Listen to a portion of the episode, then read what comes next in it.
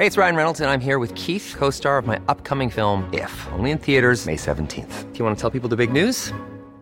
All right, I'll do it. Sign up now and you'll get unlimited for $15 a month in six months of Paramount Plus Essential Plan on us. Mintmobile.com slash switch. Upfront payment of $45 equivalent to $15 per month. Unlimited over 40 gigabytes per month. Face lower speeds. Videos at 480p. Active Mint customers by 531.24 get six months of Paramount Plus Essential Plan. Auto renews after six months. Offer ends May 31st, 2024. Separate Paramount Plus registration required. Terms and conditions apply if rated PG.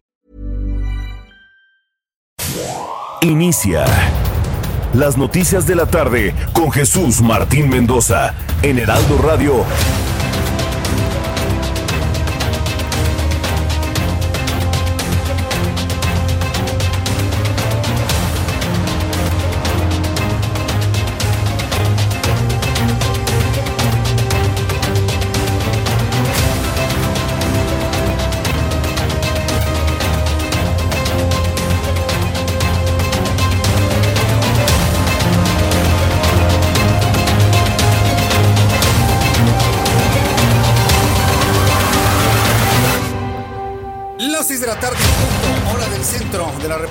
Bienvenidos, muy buenas tardes. Iniciamos el Heraldo Radio a través de una enorme red de emisoras de radio en toda la República Mexicana pertenecientes al Heraldo Media Group.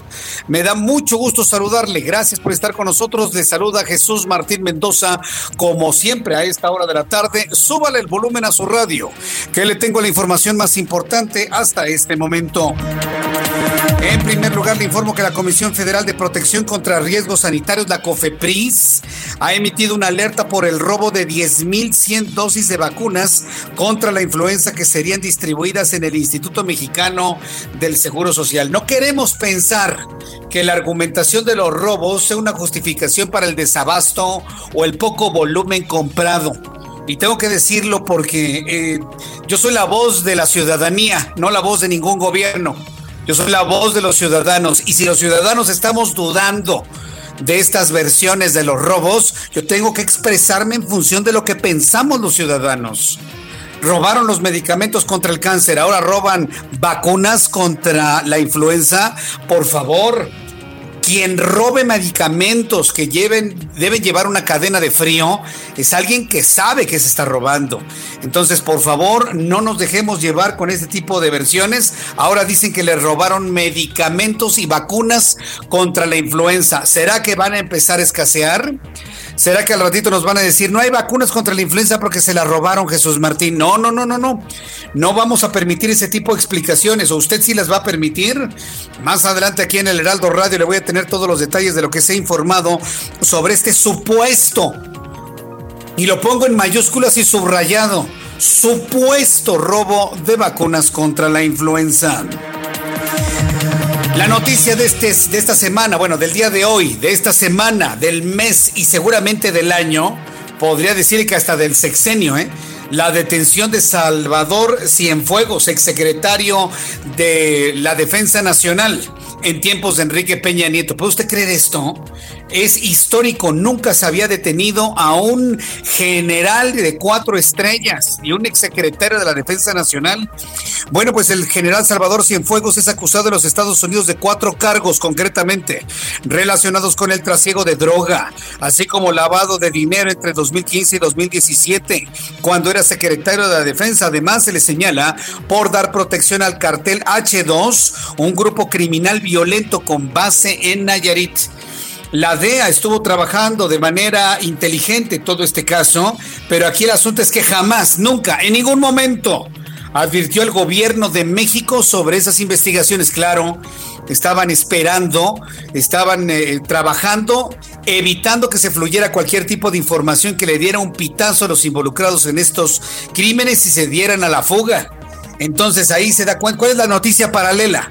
La noticia paralela a la detención de Salvador Cienfuegos, acusado de cuatro delitos, lavado de dinero, trasiego de drogas, crimen organizado y todo eso, la noticia paralela es el gobierno de Estados Unidos no confía en el gobierno de Andrés Manuel López Obrador. Esa es la noticia paralela porque toda esta actuación, toda esta detención se dio al margen de la información a México. Nadie lo sabía. Ni Marcelo Ebrard, ni el presidente de la República, ni la Defensa Nacional, nadie absolutamente. Entonces, Sí es una noticia importante la detención de Salvador Cienfuegos, pero también es una noticia importante que estas acciones las realizó de manera unilateral. Estados Unidos nunca le han tenido confianza al gobierno de México, anterior o presente y por eso nos cayó como balde de agua helada noticiosamente ayer por la noche. Le voy a tener todos los detalles de esto en los próximos minutos aquí en el Heraldo Radio. También informo que hoy inició la tercera encuesta definitiva para renovar la dirigencia del Movimiento de Regeneración Nacional tras semanas de un proceso lleno de tensión entre los dos aspirantes que resultaron empatados, Porfirio Muñoz Ledo y también Mario Delgado.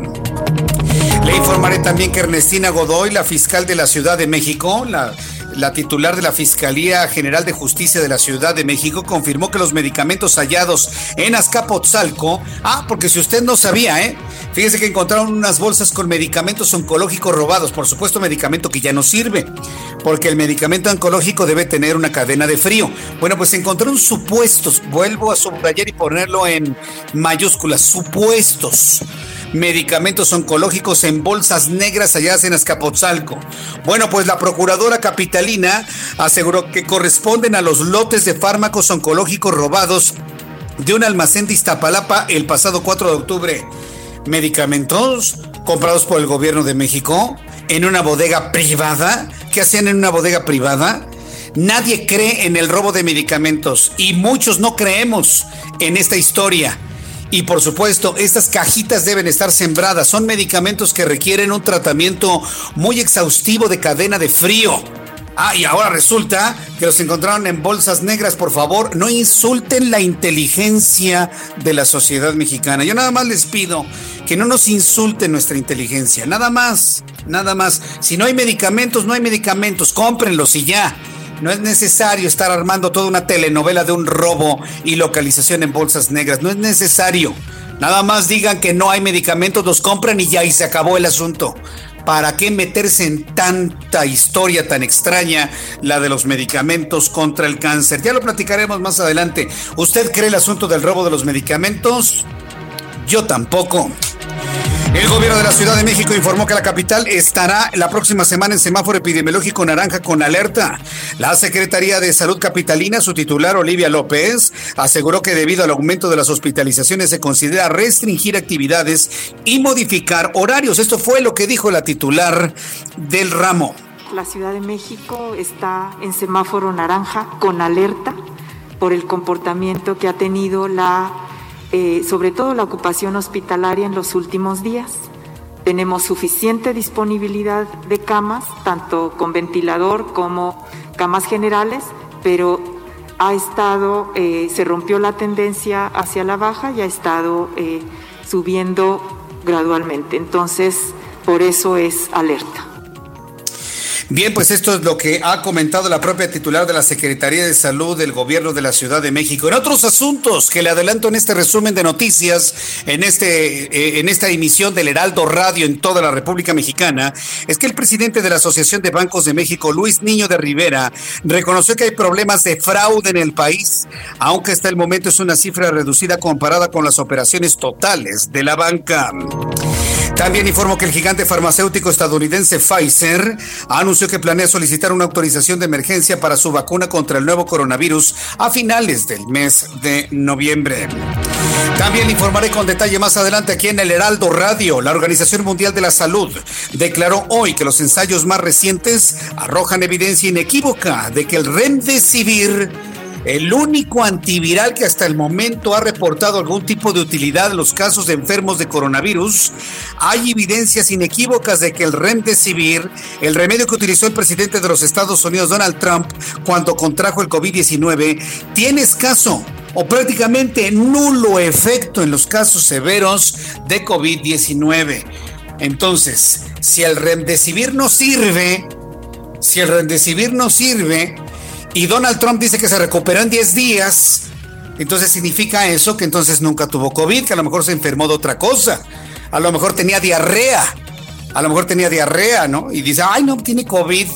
No, señores, eh, imagínense nada más, la Organización Mundial de la Salud con esta información prácticamente está poniendo en duda el padecimiento del presidente de Estados Unidos. No tiene otro valor esta información más que esa. poner en duda el padecimiento de Donald Trump. Dicen que no sirve el rendecibir. Y sus médicos y él dicen que con el rendecibir se recuperó en menos de 10 días. ¿Quién nos está mintiendo en los Estados Unidos? ¿Sirve o no sirve el rendecibir? Hay que recordar que en Rusia se han hecho experimentaciones con Rendecibir con resultados muy positivos. Hoy la OMS dice que no sirve. ¿A quién le creemos? Es una gran cantidad de informaciones encontradas en los últimos días y en las últimas semanas. El asunto es que parece que nadie puede detener el crecimiento del COVID-19 en el mundo.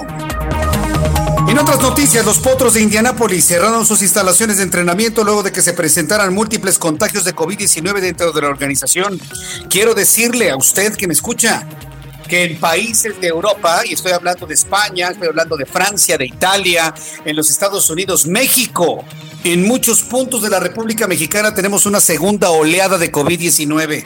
Y aunque estamos en semáforos naranjas con sabores amarillo y verde por la gran cantidad de actividades que se permiten, estamos en una situación de contagio más grave que la que sucedía en marzo, cuando todos nos encerramos en nuestras casas. La gente se contagia. En las empresas se conocen 10, 15, 20, 30 casos de personas contagiadas con COVID se enferman políticos, se enferman plataformas completas, empresas completas, plantas laborales, plantas obreras, se están enfermando y nadie dice absolutamente nada. Esto que estoy diciendo es una denuncia, una denuncia para gobiernos irresponsables, no nada más el de México, ¿eh? El gobierno de México ha sido profundamente irresponsable con su señorcito Hugo López Gatel en no tomar las medidas de resguardo necesarias.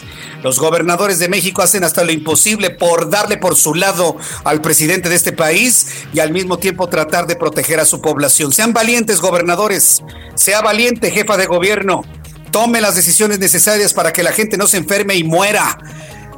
Tomen la decisión que ustedes consideren eh, importante para proteger la vida de las personas. No podemos estar expensas del capricho de un solo hombre.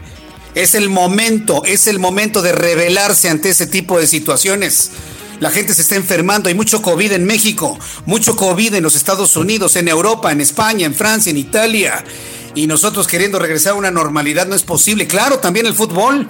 Me están recordando nuestros amigos a través de YouTube que hay presiones para regresar a las actividades normales en los estadios. No, señores, estamos en una situación de gravedad y no estoy exagerando. Pregúntenle a los médicos, pregúntenle a los enfermeros, enfermeras, a los médicos, directores de hospitales, directores de hospitales que no dicen nada por el temor de ser corridos, pero que saben perfectamente bien, saben perfectamente bien que tenemos una segunda oleada muy importante de COVID en nuestro país. También ese llamado es a los directores de hospitales. Sean valientes, señores, aunque se queden sin trabajo. Hay millones de mexicanos que los vamos a apoyar y los vamos a respaldar. Digan la verdad de lo que está ocurriendo en sus hospitales. Ya basta. Ya basta de simulaciones. Ya, ya basta de ocultación, señor López Gatel. Ya basta de ocultación de todo lo que sucede con el COVID. No vamos a permitir que nuestros amigos, nuestra familia se enfermen y mueran y ustedes pensando en que estamos en una normalidad. Esta situación hay que denunciarla, la estamos planteando aquí en el Heraldo Radio y yo le invito a que también me comparta por favor esta percepción que tiene usted en el deporte, en la política, en las fábricas, en las empresas, en las oficinas muchas personas que empiezan a presentar signos de COVID-19. No se vale que tengamos este nivel de relajamiento nada más porque un hombre no reconoce la gravedad de una enfermedad. Yo les invito a que seamos valientes y a los gobernadores a que sean valientes y de una vez por todas desconozcan esas presiones que les están echando desde ya saben dónde. Así que le invito para que lo haga de esa manera. Tenemos que cuidar a nuestras familias, a nosotros mismos ante esta segunda oleada de COVID-19. Vamos con nuestros compañeros corresponsales en la República Mexicana. Carlos Juárez es nuestro corresponsal en Tamaulipas. Detienen a presuntos delincuentes con armas largas y cartuchos en esa entidad. ¿De qué se trata, Carlos? Adelante, muy buenas tardes. Hola, ¿qué tal? Muy buenas tardes. Te informo que la Secretaría de Seguridad Pública en Tamaulipas ya conocer que elementos de la Policía Estatal detuvieron en el municipio de San Fernando a tres sujetos a quienes se les aseguran una camioneta, armas largas y cartuchos. Se confirmó que se trata de una unidad doble cabina cuatro armas largas de estas conocidas como cuerno de chivo, así como 19 cargadores, 270 cartuchos útiles, además de equipo táctico. Lo anterior ocurrió durante un recorrido de vigilancia en las inmediaciones del ejido Francisco Mujica de dicho municipio. Así la información desde Tamaulipas, Jesús. Muchas gracias por la información, Carlos Juárez. Muy buenas tardes. Hasta luego, muchas gracias. Vamos con nuestro compañero Atahualpa Garibay, él es nuestro corresponsal en la ciudad de Tijuana. Asume Carla Ruiz Alcaldía, es la primera mujer en gobernar Tijuana. Adelante Atahualpa, te escuchamos. Muy buenas tardes. Buenas tardes, Jesús Martín. Efectivamente, Carla Patricia Ruiz McFarland, una joven comunicóloga, asumió hoy la alcaldía de Tijuana. Es la primera vez que una fémina gobernará Tijuana en sus 60 años de historia del ayuntamiento de esta ciudad. Ella es hija del fiscal general del Estado, el licenciado Juan Guillermo Ruiz Hernández. En su primera aparición pública, después de rendir protesta ante el Cabildo, Carla Ruiz, la alcaldesa de Tijuana, anunció que no habrá cambios por el momento en la policía de Tijuana, que no habrá cambios en los mandos y menos de titular del secretario de Seguridad Pública. Más tarde se reunió con el gobernador del estado, Jaime Bonilla Valdés, quien le manifestó su incondicional apoyo para la labor de pacificar Tijuana. Gracias por la información, Atahualpa. Buenas tardes. Hasta luego, muy buenas tardes. Bien, pues nuestros compañeros corresponsales de esta manera nos informan lo que ocurre en otras partes del país. Me están diciendo que denuncie que ya los partidos en Mazatlán son con público. Sí, lo platicábamos con Daniel López Casarín, nuestro compañero en los deportes, y más adelante con Roberto San Germain. Le voy a tener más información de esto que ha sido duramente criticado en la República Mexicana. Las presiones para que para meter público a los estadios, para que consuman cervezas, para que compren playeras para que compren gorritas. El fútbol mexicano está pasando aceite y ahora están obligando a la gente que vaya. Yo le invito a la gente que no vaya, hombre, no vaya, cuídese usted, cuide a su familia, cuide a sus amigos. Es, lo menos que le podemos decir. Es que ya me anda Jesús Martín. ¿De verdad ya le anda por ir a aventarse cerveza y otro tipo de líquidos amarillos en las gradas de los estadios? ¿De verdad ya le anda? ¿Ya le urge?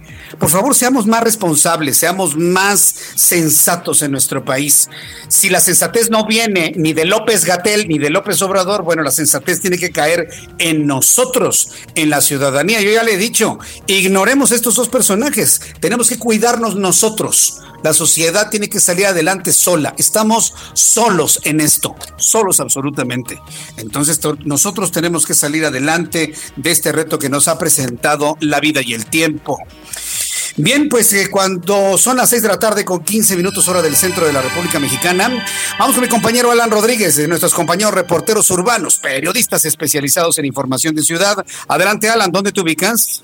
Jesús Martín, muy buenas tardes. Nos encontramos en la alcaldía de Azcapotzalco, específicamente en la unidad Las Trancas, en donde el día de hoy se llevaron a cabo dos operativos simultáneos por parte de la Fiscalía General de Justicia de la Ciudad de México y el equipo táctico de la Secretaría de Seguridad Ciudadana. Ellos arribaron a un inmueble marcado con el número 5 del andador número 55, esto en esta unidad de las trancas, en donde detuvieron a una persona de 35 años por presuntos delitos a la salud. En el interior de su domicilio fueron encontrados varios estupefacientes, por lo cual la, el lugar quedó bajo resguardo de la policía capitalina. Simultáneamente, en el número 33 de la calle Totonacas, se llevó a cabo otro operativo en el que se detuvieron a dos personas que se encontraban resguardando todo un arsenal, varias armas de grueso calibre, armas largas y armas cortas, además también de la posesión de droga. Por esto, estas tres personas fueron trasladadas hacia la Fiscalía General de Justicia, en la fiscalía que se encuentra en la zona de Jardín, en donde serán puestos a disposición del Ministerio Público, quien determinará su situación jurídica. Por lo pronto, Jesús Martín, informarte que en esta zona de Azcapotzalco ya se registró el retiro de las unidades que participaron durante este operativo. Muchas gracias por esta información. Alan Rodríguez. Continuamos al pendiente. Buenas tardes. Hasta luego, nuestro compañero Alan Rodríguez. Saludo a Javier Ruiz, nuestro compañero reportero urbano. ¿En qué parte del Valle de México te ubicas? Adelante, Javier. Buenas tardes, Jesús Martín. Nos encontramos en el corazón, Jesús Martín, justamente en la plancha de la Constitución, donde pues ya tenemos eh, portes a la circulación sobre la avenida 20 de noviembre. Hay que recordar que se encuentra el plantón de freno y justamente es por ello que tenemos cortes a la circulación llegando a la calle de República de Uruguay y más adelante también llegando a la calle de Venustiano Carranza. Todas las personas que vienen transitando sobre el 20 de noviembre, pues son desviados hacia la avenida José María Pino Suárez, algunos otros más en dirección hacia el eje central Lázaro Cárdenas. Hay que recordar que continuamos en semáforo naranja y en semáforo naranja y en alerta Jesús Martín.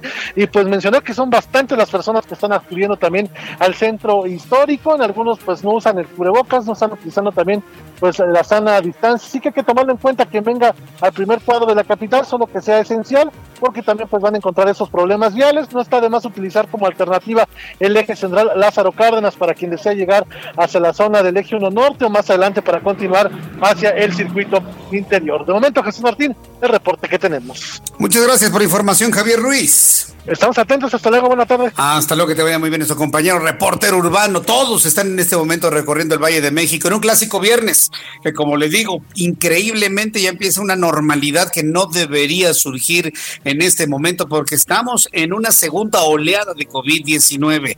Yo le invito para que se cuide, por favor, que se mantenga en resguardo, que no se mantenga en situaciones de riesgo. Entiendo que ya hay actividades que se necesitan realizar, pero cuídese, por favor, no se ponga en riesgo muy importante. Y bueno, cuando el reloj marca las 6 de la tarde con 19 minutos, le presento con Abraham Arreola lo que sucedía un día como hoy, 16 de octubre, en México, la historia y el mundo. Adelante, Abraham.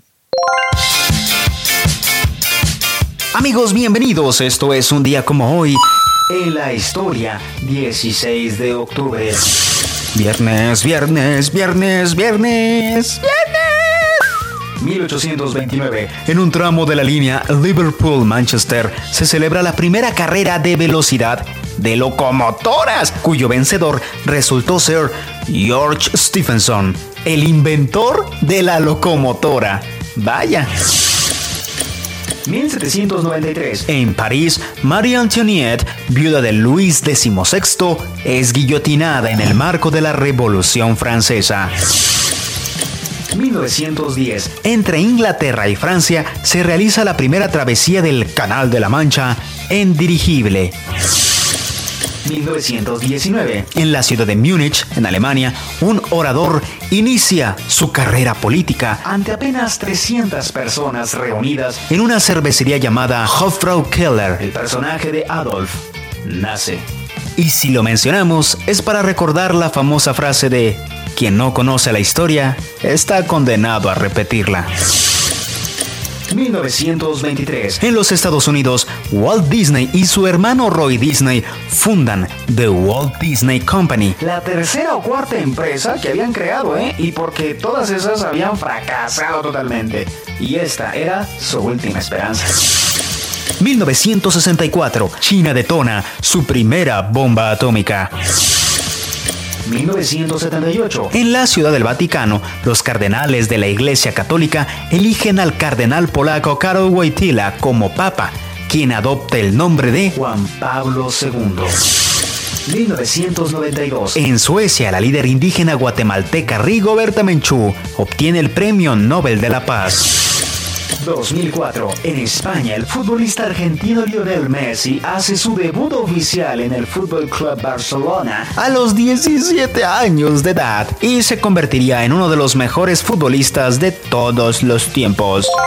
Mientras tanto, en México en 1830 se establece el Banco de Avío, impulsado por Lucas Alamán, una institución destinada a financiar al sector industrial y manufacturero. 1909, el presidente Porfirio Díaz se entrevista en El Paso, Texas y en Ciudad Juárez con el presidente de los Estados Unidos de América, William Taft. Además, hoy es el Día Mundial de la Alimentación. También es el Día Internacional del Jefe. Y por cierto, es el Día Mundial del Anestesiólogo.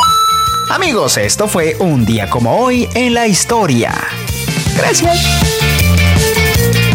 Completísimo, mi querido Abraham Arreola, siempre muy atento de lo que sucede en México y el mundo en materia de historia. Muchas gracias, Abraham Arreola. Yo le invito para que siempre lo escuche aquí en el Heraldo Radio.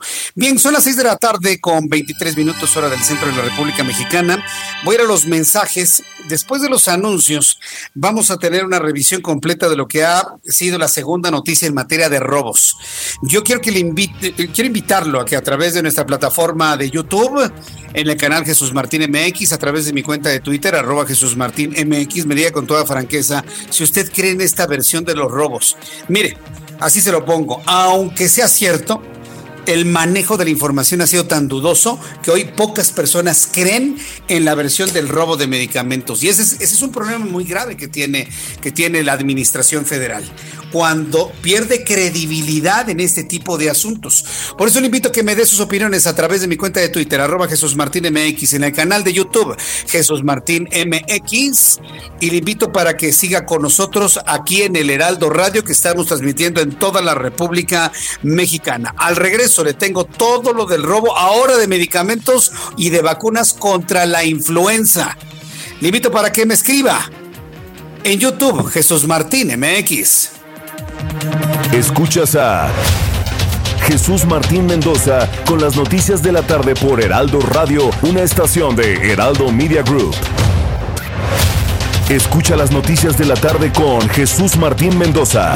Regresamos.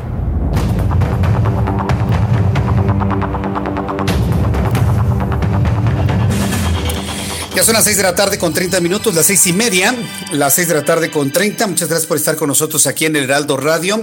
Muchas gracias por sus comentarios y opiniones. Y la verdad es que se pone muy interesante la charla que tenemos con nuestros amigos a través de YouTube. Yo le invito para que, además de escucharnos en la radio, de tener su radio sintonizado en cualquiera de las frecuencias en la República Mexicana, bueno, pues además en su teléfono celular tenga su YouTube o en su lap o en su iPad o en su dispositivo electrónico para que pueda usted participar en nuestro chat. Se va usted a encontrar con un grupo de amigos extraordinario, ¿eh? Intégrese, platique, comparta. Bueno, se ha hecho un grupo de amigos de varias miles de personas muy, muy interesante en este canal Jesús Martín MX, en el canal Jesús Martín MX a través de YouTube a esta hora de la tarde. Se va a encontrar con buenos amigos, hay muchos críticos, hay de todo. Hay chairos también, hay fachos también, como luego les dicen. Bueno, hay de todo. Es, es, es, es, una comunidad muy plural la que todos los días se dan cita a esta hora de la tarde para conversar y compartir las noticias. Le voy a dar a conocer el pronóstico del tiempo. Mucha atención para quienes van a estarse movilizando durante este fin de semana en la República Mexicana que nos espera. Por ejemplo, en este momento, en esta tarde, aquí en el sur de la Ciudad de México, estoy observando cielo azul con algo de nubosidad, despejadito. No hay nubes que puedan amenazar algo de lluvia. Eh, un, un, viento sabroso, bonito, con algunos rayos cayendo a esta hora de la tarde. Bueno, pues el Servicio Meteorológico Nacional nos está informando sobre las condiciones que prevalecerán durante las próximas horas. Frente frío número 7, onda tropical número 41, canales de baja presión. Dice el meteorológico que el frente número 7 y dos canales de baja presión van a mantener condiciones para lluvias puntuales intensas en el norte, oriente y sureste de nuestro país.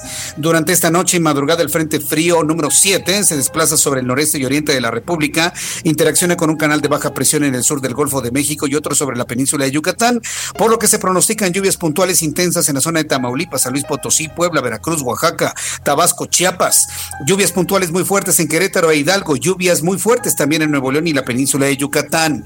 Mucha atención amigos porque viene una masa de aire helado completamente asociada a un sistema que va a originar viento de componente norte que provocará vientos enrachados de hasta 70 kilómetros por hora. ¿Cuáles son las zonas afectadas por esta masa de aire frío, Chihuahua, Coahuila, Durango, Zacatecas, San Luis Potosí, Aguascalientes, Jalisco, Guanajuato, Puebla, además de ambiente frío en dicha región y el centro de la República Mexicana. Onda tropical número 41.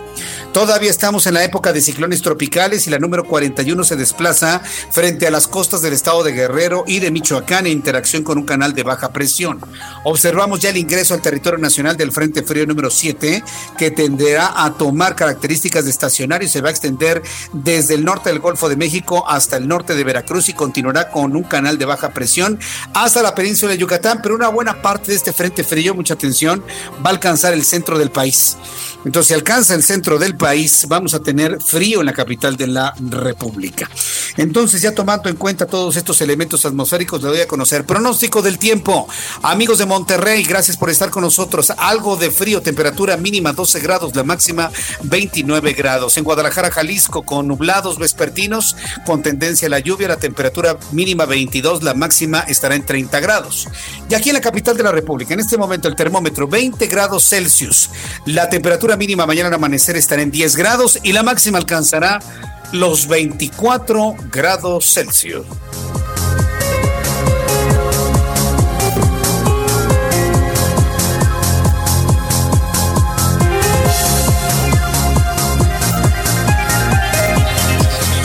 Ya son las 6 de la tarde con 33 minutos, las 6 de la tarde con 33 horas del centro de la República Mexicana. Bueno, de los temas centrales, vamos a ir en un ratito más con el asunto de lo de Salvador Cienfuegos, quien es el exsecretario de la Defensa Nacional. No sabe, a mí en lo personal me cuesta tanto trabajo creer lo que se le imputa las acusaciones que obran sobre él. Me cuesta mucho trabajo, porque usted lo sabe, lo tuve en entrevista varias veces cuando estábamos en la otra estación de radio.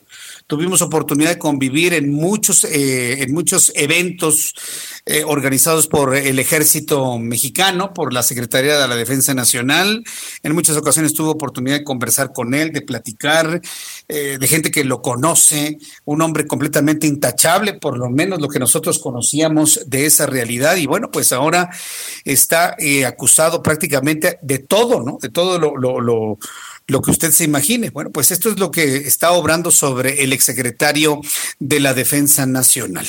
Pero vamos por partes. Uno de los asuntos que más nos han llamado la atención es el famoso robo de medicamentos. ¿Usted puede creerlo? ¿Usted cree que se robaron los medicamentos oncológicos y que luego después de la presión mediática alguien los abandonó en bolsas de plástico ahí en la delegación o la alcaldía Escapotzalco? Yo no lo puedo creer, ¿eh? La verdad, no, yo no lo puedo creer. Bueno, pues sigue la mata dando, ¿eh? Sigue la mata dando y estas versiones verdaderamente inverosímiles. Ahora resulta que se robaron vacunas contra la influenza. Y cuando yo leo esta información de que se roban vacunas contra la influenza, lo único que puedo pensar lo único que puedo pensar es que se avecina una escasez de, vacuna contra la influenza, bajo el argumento de que es que se la robaron Jesús Martín. No, no, no, por favor. ¿Cuándo escuchó usted que se roben los medicamentos? Sabíamos otro tipo de estrategias, ¿no? Que las vendían al doble, triple de precio, que los intermediarios y lo que usted guste y mande. Pero de ahí a que se robaran los medicamentos, sobre todo cuando requieren un tratamiento muy específico para la supervivencia útil, no, no, yo sinceramente, yo no creo ese tipo de cosas. No existe ladrón que se robe ese tipo de cosas, a menos, a menos de que trabaje en el sector salud, nada más. Es como el asunto del guachicoleo. ¿Quién perfora un tubo de gasolina? Pues alguien que sabe los flujos, las presiones, el PCI, por qué tubería va la gasolina y no el precursor, en fin. Quien perfora y hace guachicoleo es alguien que trabaja en Pemex, por supuesto. El que se roba la energía eléctrica, ¿quién es? ¿Cualquier persona? ¿El pueblo bueno? ¿El que se roba la luz? No, es alguien que sabe cómo está conectada la energía eléctrica y por dónde bajan 127 voltios y por dónde corren 24 mil. ¿Usted lo sabe? No, yo tampoco. Pero el que trabaja en la empresa sabe eso. ¿Quién se va a eh, robar un medicamento contra el cáncer? Pues alguien que sabe cuál es el medicamento contra el cáncer. Claro, por favor, a ver, pongámosle un poquito de lógica al asunto. No, no, necesitamos más de dos dedos de frente para poder entender que quien supuestamente hace eso es alguien que lo conoce. Así es alguien que está adentro. Pero yo en lo personal dudo que esto haya ocurrido. Pero en fin, ahora no salen con que se robaron las vacunas contra la influenza. ¿Puede usted creerlo? Yo, yo de verdad no salgo del asombro de esto.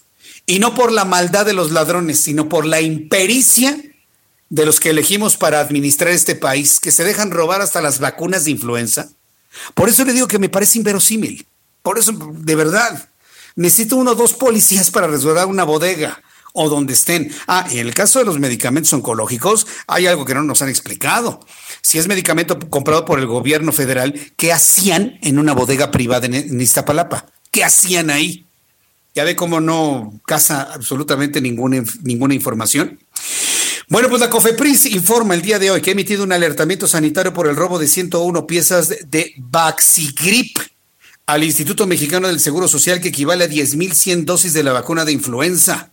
El jueves pasado ya había emitido otra alerta donde este lote de la vacuna era comercializado ilegalmente en consultorios de hospitales privados. El pasado 12 de octubre se cometió el robo al camión que transportaba las 101 piezas de vacuna Vaxigrip, elaborado por los laboratorios Sanofi Pasteur para el sector salud. Ante estos hechos, la comisión señaló que esta vacuna solo es para el sector salud, por lo que está prohibida su venta en fármacos, en farmacias, perdone, en consultorios y en hospitales privados. Pero a ver, ¿cómo lo vamos a saber usted y yo? Usted llega a un consultorio privado, oiga, ¿tiene vacuna contra la influenza? Sí, ¿cómo no? ¿Cuánto cuesta? 1500 la dosis. Ah, deme una para aquí y dos para llevar, sí. Y van, le ponen la inyección y usted no está viendo. A ver, déjeme ver la cápsula. A ver, déjeme ver la cajita, a ver si no fue la vacuna robada. Nadie hace eso, por favor. Por eso le digo, este tipo de informaciones a mí no me gustan nada porque insultan la inteligencia de la opinión pública, la verdad. ¿Quién va a estarle diciendo al médico en un hospital privado, a ver, me enseña la cajita a ver si no fue el medicamento robado? Le van a decir a que señor, señora, si usted no está de acuerdo, bueno, la, la puerta está ahí, muy, muy, muy grande, ¿no? Bien, pues entonces ahí está la información. Ante estos hechos, la comisión señaló que esta vacuna solo es para el sector salud, por lo que está prohibida su venta en farmacias, consultorios y hospitales privados. En unos instantes más le voy a informar lo que ha ocurrido con el descubrimiento de medicamentos oncológicos encontrados dentro de bolsas de plástico negras eh, hace unos, unas horas en la alcaldía de Azcapotzalco. Bien, pues cuando son las seis de la tarde con 39 minutos, hora del centro de la República Mexicana, pues vamos a continuar con información y hablemos sobre el asunto del Movimiento de Regeneración Nacional.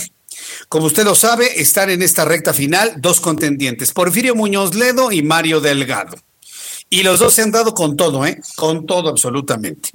Pero en el camino, en el camino hubo varias voces que reclamaron que por qué ellos dos. Eh, por ejemplo, platicaba con un analista político en la semana y me decía, bueno, pues que resulta extraño que otras personalidades tan conocidas dentro del Movimiento de Regeneración Nacional, pues no alcanzaron a estar dentro de los dos primeros lugares. Y, y, se referían concretamente a Jacob Polensky y a Gibran Ramírez, por ejemplo, me lo habían comentado, sino que finalmente queda Porfirio Muñoz Ledo y Mario Delgado. ¿Qué pasó con Gibran Ramírez finalmente? Que lo vimos muy activo, que lo vimos muy echado para adelante, muy eh, reclamante de sus derechos como militante fundador del Movimiento de Regeneración Nacional. Entonces, eh, pues lo que podemos hacer es preguntarle al propio Gibran. Lo tengo en la línea telefónica a Gibran Ramírez, quien contendió por la dirigencia del Movimiento de Regeneración Nacional. Gibran Ramírez, me da mucho gusto saludarlo. Bienvenido, muy buenas tardes. ¿Qué tal? ¿Cómo estás? Es un gusto platicar eh, contigo, con tu auditorio. A ver, entonces finalmente usted ya eh, aceptó que no está dentro de los primeros lugares para ser elegido como dirigente nacional y se va a sumar a alguno de los dos punteros. A la, a la propuesta o idea de quién se va a sumar, Gibran. Vamos a ir con Mario Delgado. Estos últimos días hemos hecho, desde luego que hemos seguido nuestra crítica al proceso eh, sostenemos en la organización que hemos forjado en este pacto desde abajo, que se nos excluyó de una manera arbitraria e injusta y en contra de lo que decían la mayoría de eh, las encuestas publicadas, sobre todo las dos más serias que hubo en este proceso. Pero podíamos quedarnos en ese reclamo, instalarnos en ello, y después de que nuestro recurso fue rechazado por el Tribunal eh, electoral del Poder Judicial de la Federación, instalarnos nada más en la amargura de que nuestra propuesta no transitó. Decidimos no hacer eso. Hemos generado una organización nacional y el único programa hasta el momento que se presentó en la contienda por la dirigencia de Morena. Entonces lo que hicimos esta semana fue ponerlo sobre la mesa y llamar en redes a que la gente que forma parte de este movimiento que impulsó mi candidatura se manifestara sobre si debíamos apoyar a un candidato si alguno adoptara nuestro programa o debíamos mantenernos al margen, fue una consulta reñida, en Twitter hubo unos 50 mil votos eh, y ganó la opción de que eh, apoyáramos a alguien si decidían adoptar el programa del el Pacto de Esnarajo, el programa por el Partido de la Cuarta Transformación. Mario Delgado se acercó, suscribió el programa por completo, se comprometió con llevarlo a cabo y entonces, en función de ese apoyo, nosotros comprometimos también nuestro apoyo a la candidatura de Mario. Ah, ahora bien, yo en lo personal, tomando en cuenta la ideología, la forma de ser de un Gibran, los conceptos que de izquierda ha planteado en diversos foros, no sé, yo, yo lo veía más afín a la ideología de un Porfirio Muñoz Dedo que la de Mario Delgado. Porque hay personas que tenemos esta idea. Es que, fíjate que es algo que yo también me he cuestionado. Yo siempre me he sentido ideológicamente más cercano a eh, compañeros como Berta Luján, como como no como Porfirio, pero sí otros que están que están ahí. Y desgraciadamente en esta campaña tuvimos una cierta alergia de las burocracias que están ahí, que están en esa parte, que son la izquierda más izquierda de Morena, una cierta alergia a discutir las ideas. Eso a mí me llamó mucho la atención, porque yo siempre he militado en la izquierda, de tal manera que pues para mí también es la sorpresa de que de ese lado no se hayan abierto a recuperar el programa que estábamos poniendo sobre la mesa y que nos cerraran nada más la puerta en las narices. Entonces, lo que estamos haciendo es la puerta que se abrió y creo que eh, la mejor opción que tenemos para reconstruir esa unidad muy precaria en Morena. Del otro lado, se ha insultado, se ha calumniado hasta el cansancio, se les pega a todos. Porfirio habla un día mal del canciller, otro de Mario, ataca al presidente. Y creemos que en esta ocasión debe primar una actitud constructiva y no la actitud destructiva que se ha mostrado desde allá. Ahora, Mario Delgado ah, es un hombre que está muy ligado al secretario de Relaciones Exteriores, Marcelo Ebrard. La intención de Gibran Ramírez es ir con esta fórmula para de alguna manera permanecer vigente, visible dentro de quienes podrían dirigir este partido político. No, en, realidad no creo que se juegue ahora la sucesión del el 2024. Fíjate, eh, Mario cumple con la agenda del presidente y cuando él ha querido impulsar alguna agenda o imprimirle algún matiz, incluso en la Cámara, a esa agenda del presidente y de la cuarta transformación, pues se ha topado con pared, como con lo de los fideicomisos. Recordarás que quiso salvar ahí algunas cosas para el cine y otras, ¿no? Em, Así que yo veo, la verdad, que es una ilusión de los compañeros como Porfirio que dicen que hay, que ahí se decide la candidatura del 24. No, al contrario, es eh, un intento por sumar a este último esfuerzo para construir el partido que necesitamos y por salir de este marasmo de dos años, dos años perdidos en el partido. El presidente hoy no tiene partido. Ah, ah, ah, sí, ahora, ahora bien, eh, estoy de acuerdo en que Mario Delgado de alguna manera ha respetado una agenda que ha marcado el presidente de la República, pero si hacemos una revisión de su origen como persona de pensamiento social, pues yo lo recuerdo a Mario Delgado en un partido de la Revolución Democrática, pues eh, mucho más moderado, mucho más dialogante, promotor de una izquierda eh, más dialogante, inteligente, más cargada hacia la derecha, y yo veo a un Gibran mucho más en el extremo de la izquierda ¿No habrá un choque de trenes en el camino si usted apoya a Mario Delgado, conociendo a ambos cómo piensan y cómo son? La verdad es que yo creo que no. Eh, la prueba es que nos encontramos en este diálogo, seguramente que muchos apostaban a que era un, un diálogo y un encuentro imposible, pero creo que siempre que se ponen las ideas y el programa sobre la mesa, compromisos concretos, hay posibilidad de avanzar, aunque tengamos estilos políticos tan distintos. Es cierto que Mario es mucho más eh, socialdemócrata, por decirlo, por decirlo así, y que tenemos diferencias políticas. Yo le he criticado su participación en el Pacto por México, eh, particularmente en la reforma educativa, pero si tenemos en este bloque social la convicción de que el país puede cambiar, es porque nos acompaña la convicción previa de que la gente puede cambiar.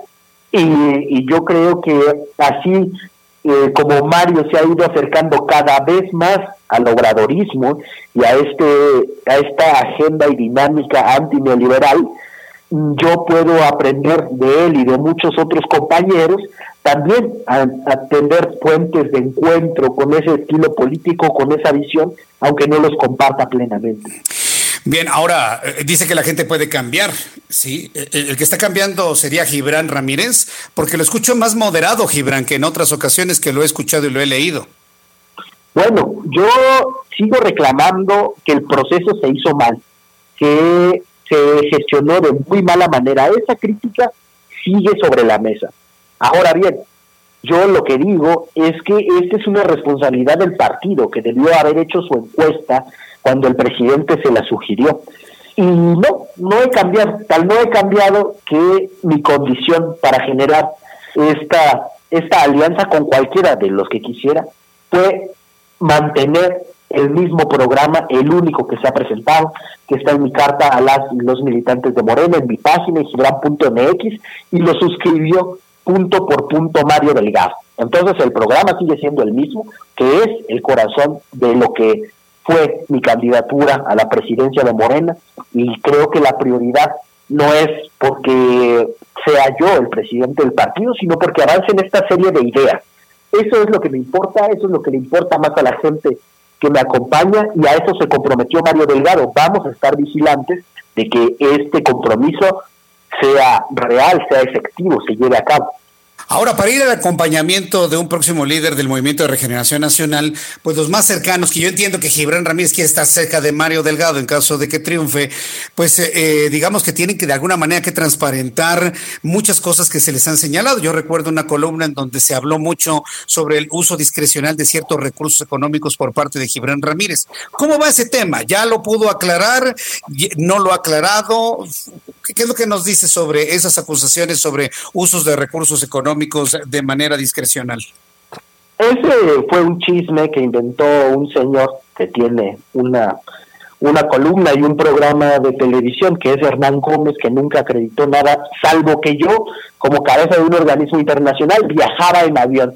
Una gran noticia. No, eso está aclarado desde el día siguiente por el director del IMSS, por Zoe Robledo, que mostró una auditoría que da cuenta no solamente del buen uso de recursos en la CIS desde que empezó mi gestión, sino que eh, da cuenta también de que la política de austeridad y eficiencia en el gasto ha traído importantes cambios a la organización. Es una organización que hemos refundado, que prácticamente no existía antes de que nosotros llegáramos ahí. Es un trabajo del que estoy muy orgulloso. No solamente fue de Robledo al día siguiente, con esa auditoría que se hizo pública, que por cierto es lo que pedía el columnista, una auditoría. Bueno, la auditoría ahí está, la dio a conocer su Robledo sino que la semana siguiente, durante tres ocasiones, el presidente López Obrador hizo hincapié en que le habían sembrado una pregunta con intenciones políticas, electorales, sin pruebas, que era una trampa, así lo dijo con todas sus letras, así que ese tema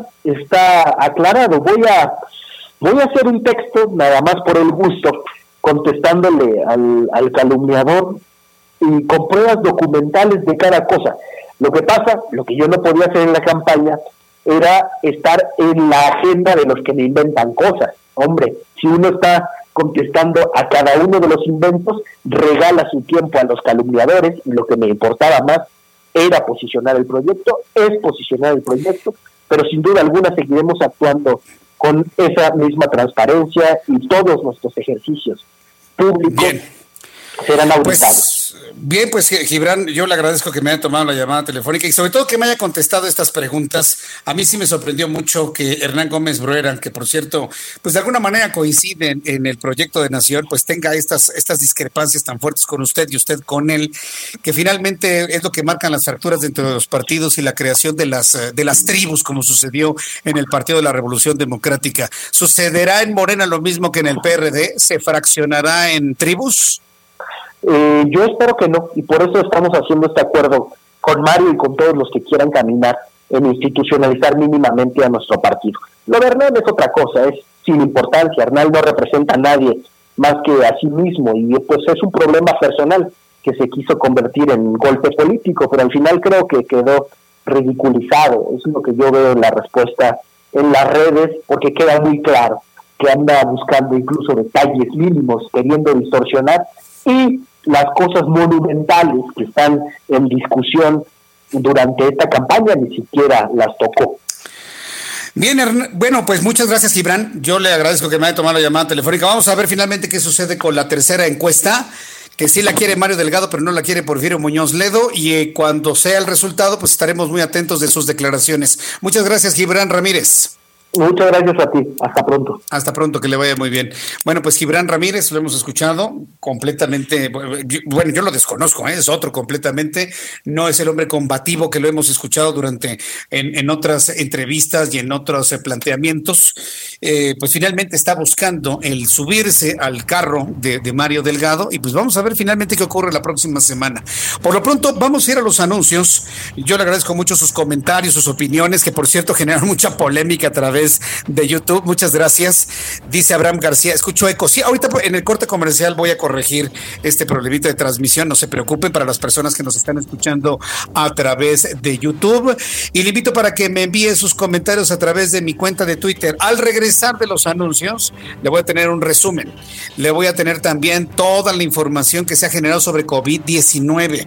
No baja la pandemia. Estoy a la espera de la actualización de los números. La información de nuestros compañeros reporteros y por supuesto, opiniones, comentarios a través de dos plataformas, a través de Twitter, arroba Jesús Martín y a través de YouTube, Jesús Martín MX.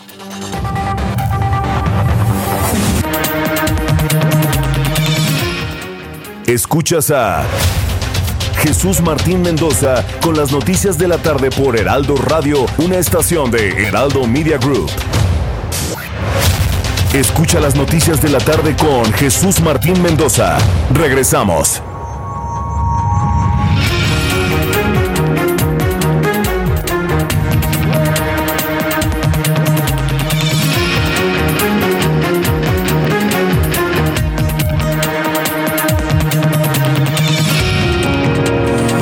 Son las 7 en punto, hora del centro de la República Mexicana. Le presento un resumen con las noticias más importantes.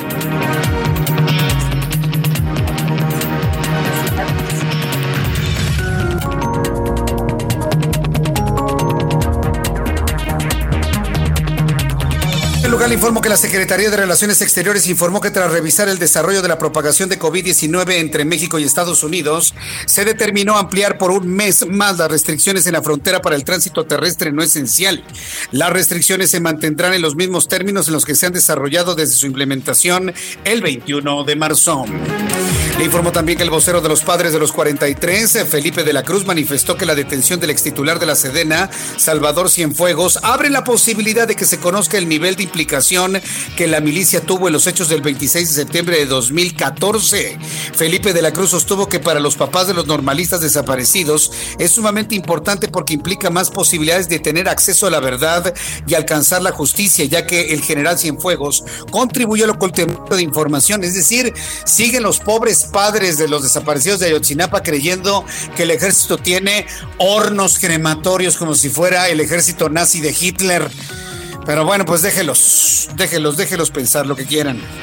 México cayó dos posiciones en el índice de competitividad fiscal internacional, el cual es elaborado cada año por la Think Tank Tax Foundation y evalúa la competitividad y neutralidad de los sistemas fiscales de diferentes países. En el último reporte, México se ubicó en la posición 31 dentro de los 36 países que se evaluaron, con lo que se colocó por debajo de donde se ubicó el año pasado, cuando llegó a la posición 29 en este índice. Son las noticias en resumen. Le invito para que siga con nosotros. Le saluda Jesús Martín Mendoza.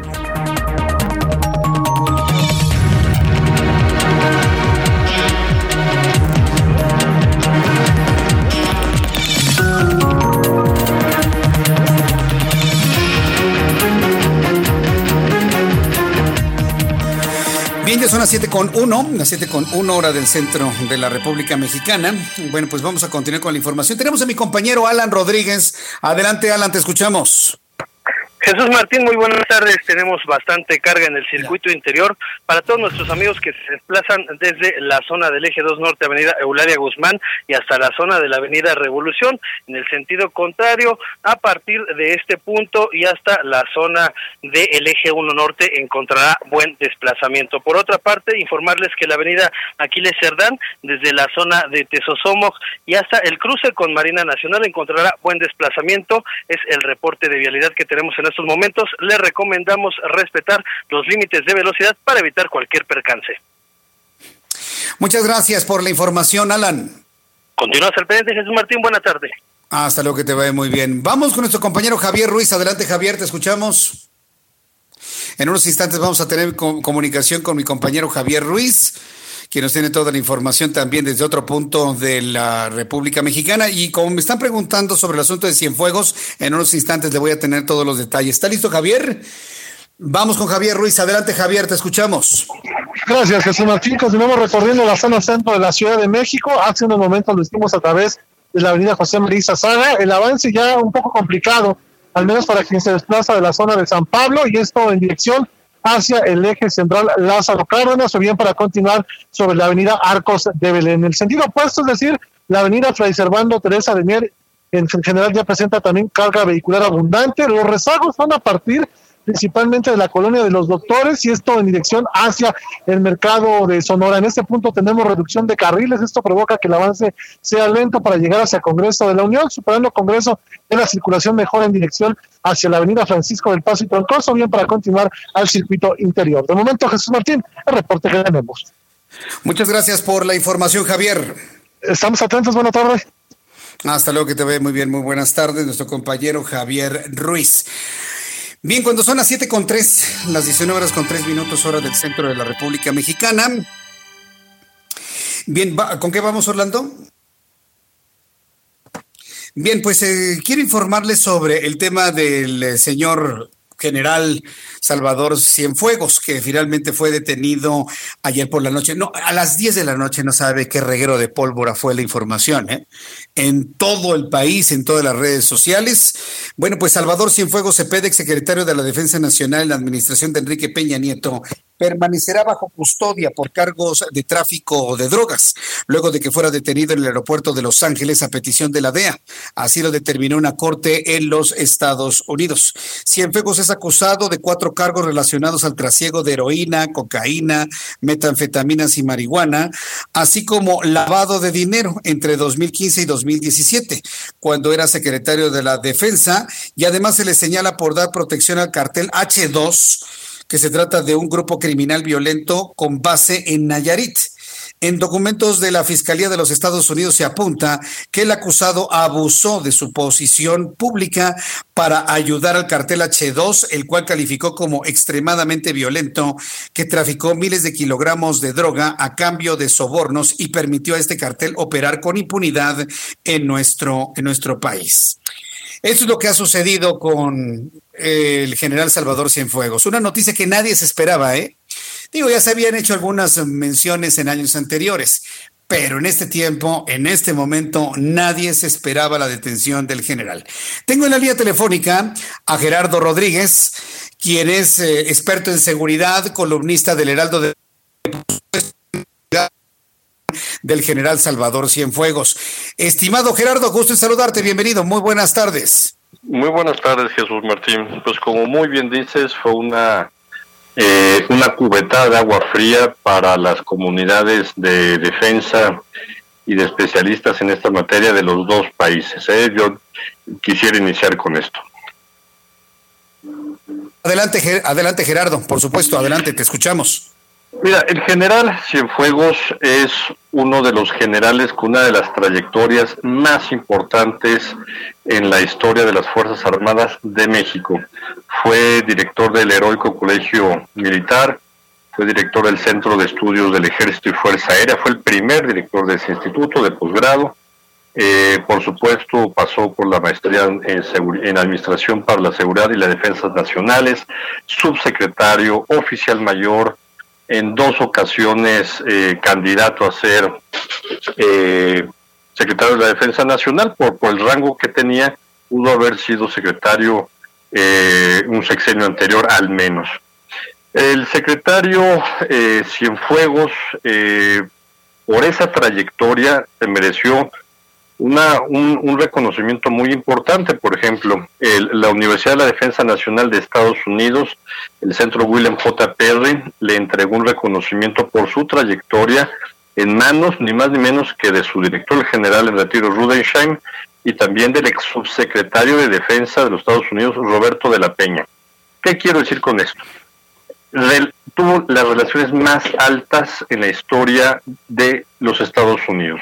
Magníficas relaciones con el Comando Norte también y con sus contrapartes en el Pentágono. Perdón, Jesús Martín, lo que escuchaste fue mi gatita. Que no, te, no te preocupes tiró todo mi escritorio, una disculpa. Oye, y entonces, perdón, y entonces... Bueno, así pasa cuando sucede. Yo creo que está eh, en shock también con la noticia. Entonces, Jesús Martín, eh,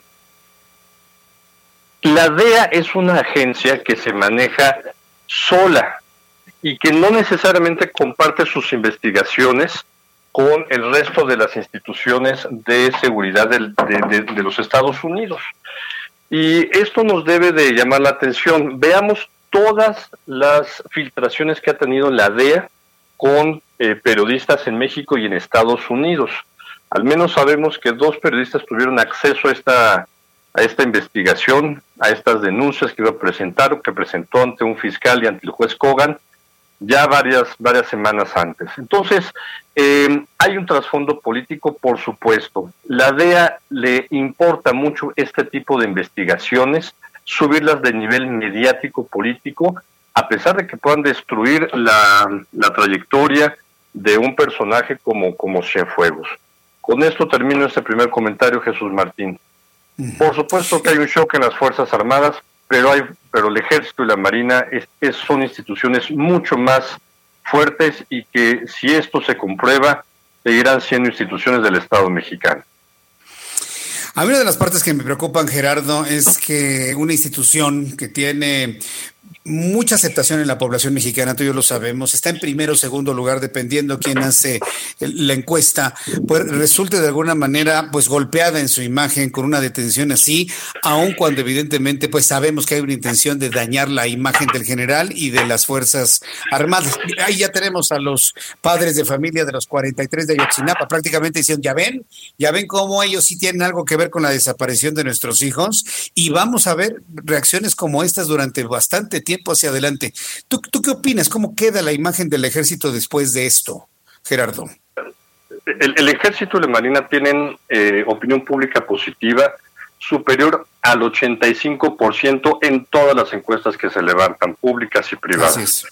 Por supuesto que le va, le va a pegar, pero eh, la imagen del ejército se trabaja todos los días cuando los vemos eh, en las carreteras apoyando a los gobiernos estatales en materia de seguridad, atendiendo los huracanes, atendiendo la pandemia, reconvirtiendo hospitales, eh, haciendo campañas de reforestación, de entrega de libros de texto gratuito. Entonces, eh, las Fuerzas Armadas mantendrán su prestigio y su institucionalidad. Y en caso de que se compruebe que, que falta que se haga eso, la DEA, y el fiscal federal tendrán que comprobar eh, las acusaciones que están llevando en estos días adelante. Y yo te diría, eh, las Fuerzas Armadas tienen también fuerte reconocimiento internacional, están siendo llamadas por las Naciones Unidas para que participen en operaciones de paz. Las mujeres del ejército mexicano y de la Marina, Jesús Martín, eh, está creciendo el número de ellas, su participación, el porcentaje que en una institución tradicionalmente masculina. Entonces, yo no estoy preocupado por eso, porque las conozco de, desde adentro. Tengo el privilegio, Jesús Martín, y que esto quede claro con el auditorio. Yo soy profesor en el Colegio de Defensa Nacional y en el Centro de Estudios del Ejército y Fuerza Aérea desde hace 16 años. Eh, yo hablo con conocimiento de causa, cosa que no hacen otros colegas de otras instituciones. Y permítanmelo, pues lo puedo decir con, con, no voy a decir nombres, pero sí hay una institución en Aguascalientes, pública de primer nivel, y otra en el norte, en el poniente de la Ciudad de México, que, de manera abierta colegas académicos se han dedicado a atacar consistentemente a las Fuerzas Armadas porque tienen agendas que han sido eh, normalmente vinculadas con el tema de violencia, eh, con el tema de, las, de la Policía Federal, y les molesta que las Fuerzas Armadas sean requeridas para este tipo de asuntos por la incompetencia de las autoridades civiles federales y estatales. Sí hay una estrategia, Jesús Martín, eh, sería irresponsable de mi parte decir con nombre y apellido, pero hay organizaciones de la sociedad civil no de derechos humanos, Jesús Martín, de la sociedad civil que se han visto beneficiadas de recursos provenientes de instituciones federales y de gobiernos extranjeros que les encanta atacar a las Fuerzas Armadas porque es una agenda que les conviene en términos económicos, que asesoran a víctimas de delitos como la, la familia Levarón para llevar los casos para denuncias en la Casa Blanca o ante la Corte Interamericana de Derechos Humanos. Hay que empezar a hablar de quiénes son ellos y, y lo sabemos porque es muy fácil identificar esas plumas eh, que, que, se valen democracia criticar, pero también hay que, hay que saber decir cuando uno tiene conflictos de intereses. Yo abiertamente te lo digo, Jesús Martín, yo tengo una vinculación con las Fuerzas Armadas que me da mucho orgullo tener desde hace varios años. Pues bien, pues mira, tú tienes un vínculo más cercano con las Fuerzas Armadas, tú sabes que también en lo personal hemos tenido una cercanía muy importante y como lo comentaste en algún momento de tu, colaboración, muchos estamos en shock ¿eh? ante una situación así, no, no lo creímos. Hay varias personas que me dicen que parece que se nos olvida el general Rebollo, pero pues esta es la primera vez que se trata de un secretario o en este caso un exsecretario de la Defensa Nacional, Gerardo. Sí, el, general Gutiérrez Rebollo, por supuesto, por muchos años, yo te diría, la, la, aprehensión más, más fuerte en términos políticos para la relación México-Estados Unidos había sido Genaro García Luna y después Gutiérrez Rebollo durante la época del presidente Cedillo. Esta es por mucho la más importante porque el general Gutiérrez Rebollo no tenía cuatro estrellas como sí fue el general eh, Cienfuegos, se le da una cuarta estrella por ser lo que se llama el alto mando. Es, es en, la, en la ley de la Defensa Nacional, así se denomina al secretario de la Defensa y tiene la oportunidad, el derecho de portar cuatro estrellas. Un general de división, que es lo más alto que puede llegar en la carrera un general, es hasta tres estrellas. Y de manera simbólica se dice que el presidente de la República es el comandante en jefe y sería un general de cinco estrellas, Jesús Martín. Pues Gerardo, muchísimas gracias por esta información, por este comentario. Te leemos en el Heraldo de México y nos saludamos la próxima semana. A ver en qué resulta todo esto para la siguiente semana. Muchas gracias, Gerardo. Gracias, fuerte abrazo, Jesús Martín. Hasta luego. En, en, seguridad pública y bueno, pues ahora con, con este asunto sobre la, la detención del general Salvador Cienfuegos. La verdad es que sorprende mucho y nos ha impactado muchísimo esta situación, como lo hemos comentado aquí en el Heraldo Radio y en otras plataformas. Vamos a estar muy atentos de ello. Bueno, son las siete con quince, las 19 horas con 15 minutos, hora del centro de la República Mexicana. Hoy viernes tenemos la participación del ingeniero Carlos Álvarez Flores, presidente de México Comunicación y Ambiente. Estimado ingeniero, me da mucho gusto saludarlo. Bienvenido. Muy buenas tardes, Jesús Martín, a ti y a todo tu auditorio. Mira, hoy voy a hablar de un tema que, pues yo creo que todos los mexicanos estamos de acuerdo. Y ahí sí podría decir que coincidimos con el presidente López Obrador. Se llama corrupción.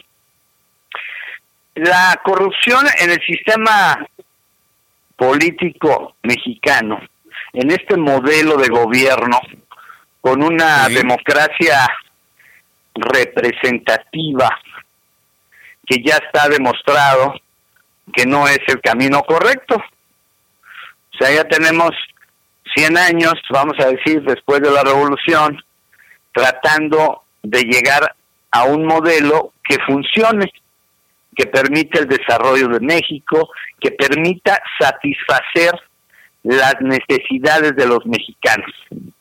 El Estado, porque luego aquí hay muchos políticos que usan mucho la palabra Estado, no, el Estado somos todos, es el gobierno, la sociedad y sus instituciones.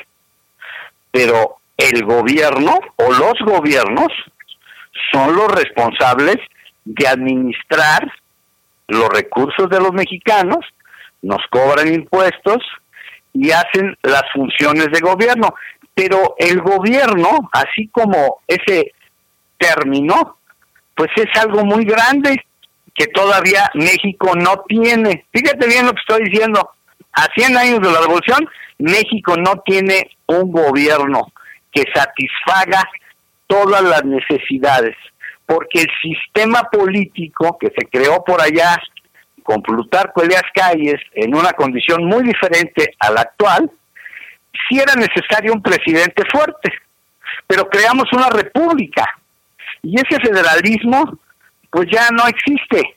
¿Por qué? Porque hoy vemos un caos en este país porque el modelo ya no responde a lo que fue aquella etapa de, se llamaba desarrollo estabilizador, ¿te acuerdas? Después del 40 hasta el 70 prácticamente, tuvimos un desarrollo importante del 6% de crecimiento del Producto Interno anual, promedio. O sea, es una cosa fabulosa. Después de ahí viene Echeverría y ya cambió todo. La deuda, las devaluaciones, luego vino Miguel de la Madrid, nos fuimos al agujero, 200% de inflación. Bueno, a lo que voy es que no hay gobierno ya.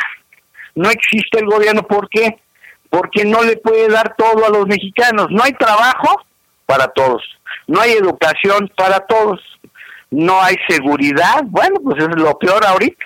Estamos en la peor crisis del mundo, oílo bien, del planeta. Ningún país en toda su historia ha vivido lo que está viviendo México. Y pareciera que nosotros ni nos damos cuenta. O sea, pareciera que estamos acostumbrados. ¿Me explico? O sea, y esto que tú estás mencionando hoy, que es muy importante, un secretario de la defensa detenido en Estados Unidos, se llama corrupción, ¿ok? Entonces, la corrupción, que creo yo que es el problema más grave de México, digo, para mí es más grave la educación, porque si tuviéramos un pueblo educado, que tuviera trabajo, ¿verdad? Pues no habría necesidad de, estar buscando cómo, cómo uh, corromper, o sea, cómo tomar los dineros públicos para quedárselos, ¿me explico? No. Entonces, la corrupción no se va a acabar porque el presidente todos los días lo diga, el presidente López Obrador, él puede decirlo diariamente. A, las 7 de la mañana puede decir un millón de veces. Bueno, 20 mil veces lo dijo en la campaña, así oílo bien, 20 mil veces repitió la palabra corrupción. Y esa fue una de sus banderas para llegar a la presidencia. Y hoy nos sigue diciendo que ya no hay corrupción. Pero la corrupción no se acaba porque él lo diga. ¿Por qué? Porque el aparato, me refiero a los tres órdenes de gobierno, a los cinco millones, cinco millones de mexicanos trabajan en los gobiernos federal, estatales y municipales, ¿ok? Cinco millones. Y nosotros somos 135 millones. Entonces, los, otros 130 que estamos acá afuera, estamos sufriendo lo que hacen esos cinco millones con el dinero nuestro. ¿verdad? Es nuestro dinero, no es de ellos.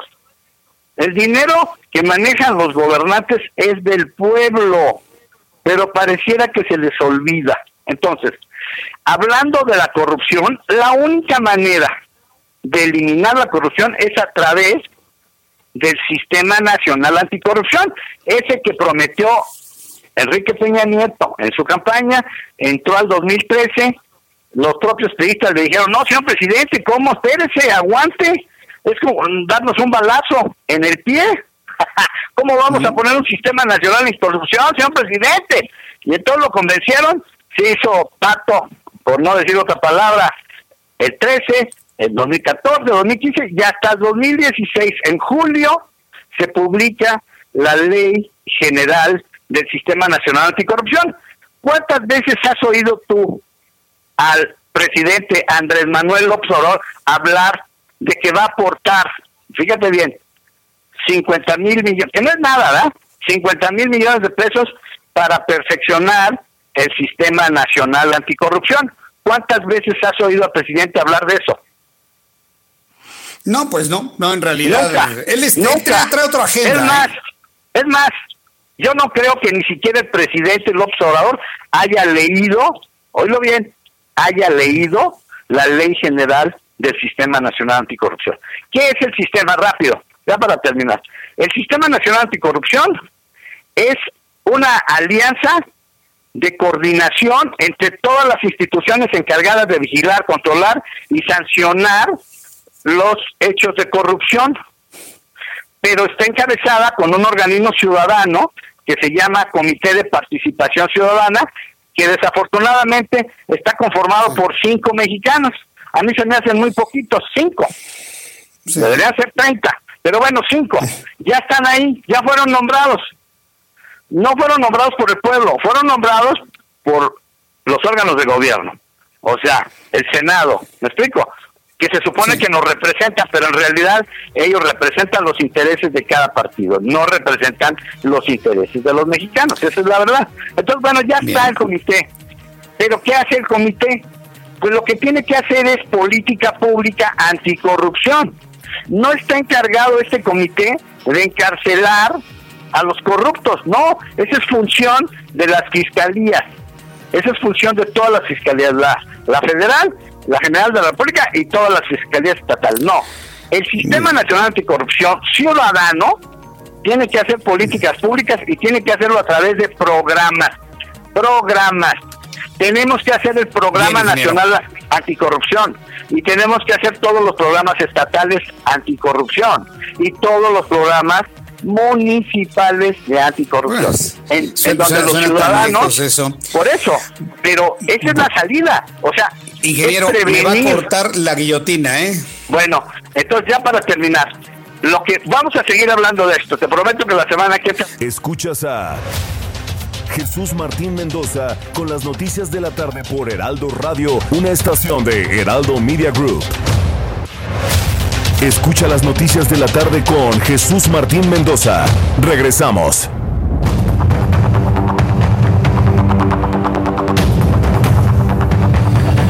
Ya son las 7 con 28, las 19 horas con 28 minutos hora del centro de la República Mexicana. Bueno, tengo datos de COVID.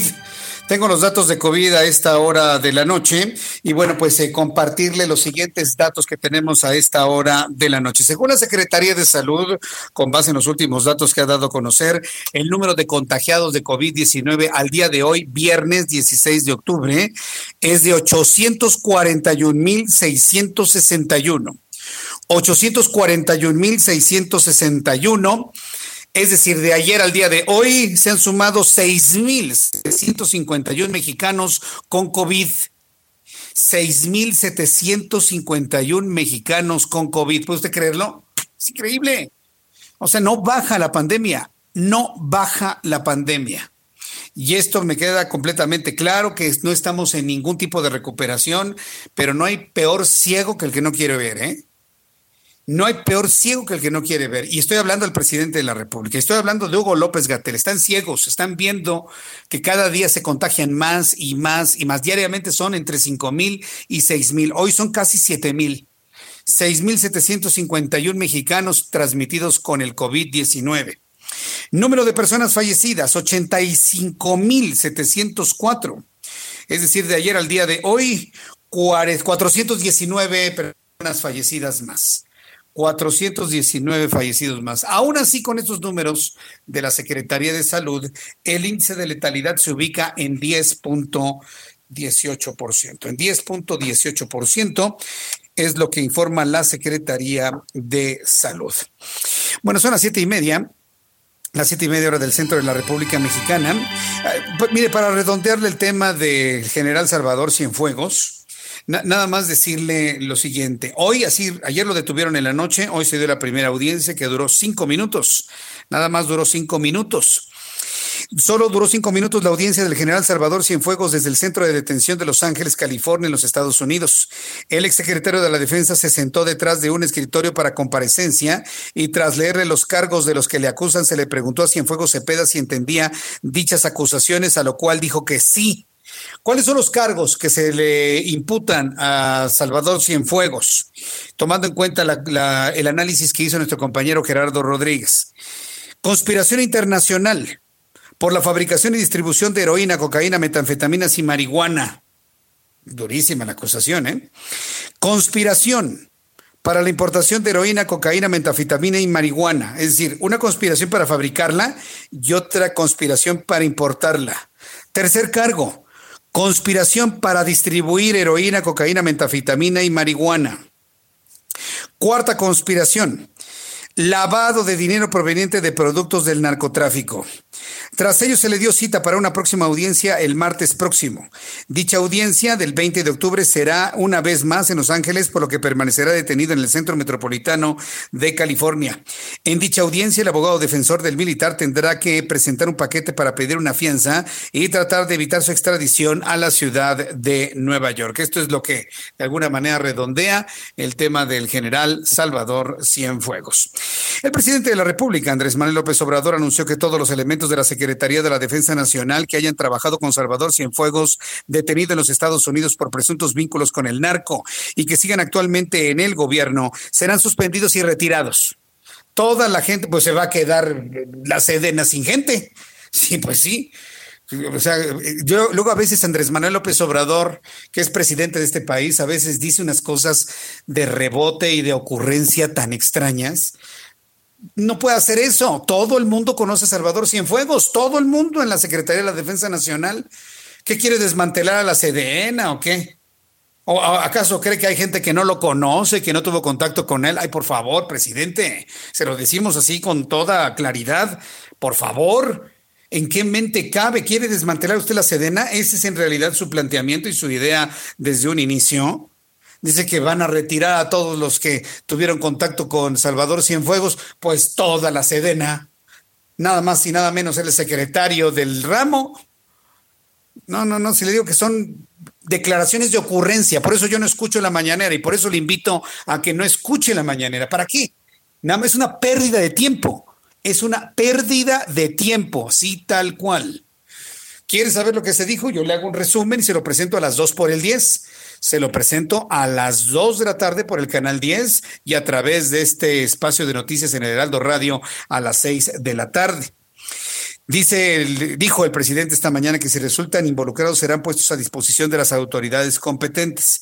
Además aseguró que no vamos nosotros a encubrir a nadie, ya pasó ese tiempo, vamos a esperar el resultado de la investigación, pero el solo señalamiento de funcionarios, aún sin concluir el proceso, ya va a implicar el retiro de esos cargos. Así actuamos en el caso de García Luna y así vamos a actuar en estos casos. Tenemos que esperar a que se sepa de qué se le acusa, si se demuestra que hay una red de complicidades y si salen a relucir nombres, ya sea de civiles o de militares. Esto es lo que comentó el presidente de la República esta mañana. La verdad, eh, son declaraciones de ocurrencia, la verdad. Simplemente sin decir nada, dice más callado que hablando, ¿eh? Así, de simple y sencillo. Son cosas que tienen que quedar nada más en el interior y quien verdaderamente tenga un nexo con el general hoy detenido, bueno, pues entonces que se procese y si no, ¿Por qué van a separar de su cargo a alguien que a lo mejor lo conoció, lo saludó, trabajó en su área, pero nada tiene que ver con él? No, no, no, de verdad. Bien, bueno, pues esto es lo que, lo que comentó finalmente sobre ese asunto. Yo insisto, ¿eh? no creo, no creo sinceramente que usted deba perder el tiempo en las mañanas. Tenemos tanto que hacer con nuestros hijos, si no tiene hijos, con usted mismo, hacer deporte, eh, leer el Heraldo de México, escuchar nuestros programas. Hay, hay tanto que hacer en las mañanas. El embajador de los Estados Unidos en México, Cristian Fernando, afirmó que el combate contra el crimen organizado es una lucha compartida entre ambos países. Esto tras la detención de Salvador Cienfuegos en Los Ángeles. En un mensaje a través de su cuenta de Twitter refirió que la lucha contra el crimen organizado y el narcotráfico es una lucha compartida. Los delincuentes y las drogas matan a México y Estados Unidos nos urge trabajar hombro a hombro en ambos lados de la frontera. No es nada fácil, pero somos más los buenos, dijo Christopher Lando. Es lo que comentó el embajador de Estados Unidos en México. En otro asunto, le informo que la tercera y definitiva encuesta para elegir al nuevo líder de Morena, ya hablando de Morena, ve que platicábamos hoy con Gibran Ramírez, comenzó este viernes tras semanas de un proceso lleno de tensiones. La encuesta organizada por el Instituto Nacional Electoral concluirá el próximo 22 de octubre. El proceso para renovar la dirigencia de Morena ha causado polémica desde que el Tribunal Electoral ordenó al INE hacer una encuesta abierta a la población para elegir al nuevo líder. Porfirio Muñoz Ledo obtuvo 41.7% de las preferencias en la primera ronda, aprobado por el Instituto Nacional Electoral frente al 27.1% de Delgado en otros eh, de otros candidatos. Entonces, imagínense, estamos hablando que el INE en una encuesta abierta a la población para elegir al nuevo líder, Porfirio tendría el 41.7 y Delgado el 27.1.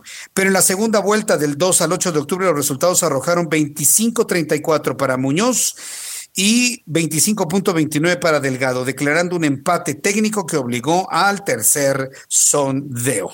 Hace unos instantes, como le comenté y platiqué con Gibran Ramírez, anunció este viernes que se adhiere al proyecto de Mario Delgado, cosa que la verdad me costó mucho trabajo creerlo y se lo planteé a Gibran. Yo lo veo más adherente a Porfirio Muñoz Ledo que con Mario Delgado, simplemente porque uno está más moderado y el otro es ultra. Y bueno, pues él habló de que finalmente la gente cambia. ¿Quién? ¿Mario Delgado o el propio Gibran?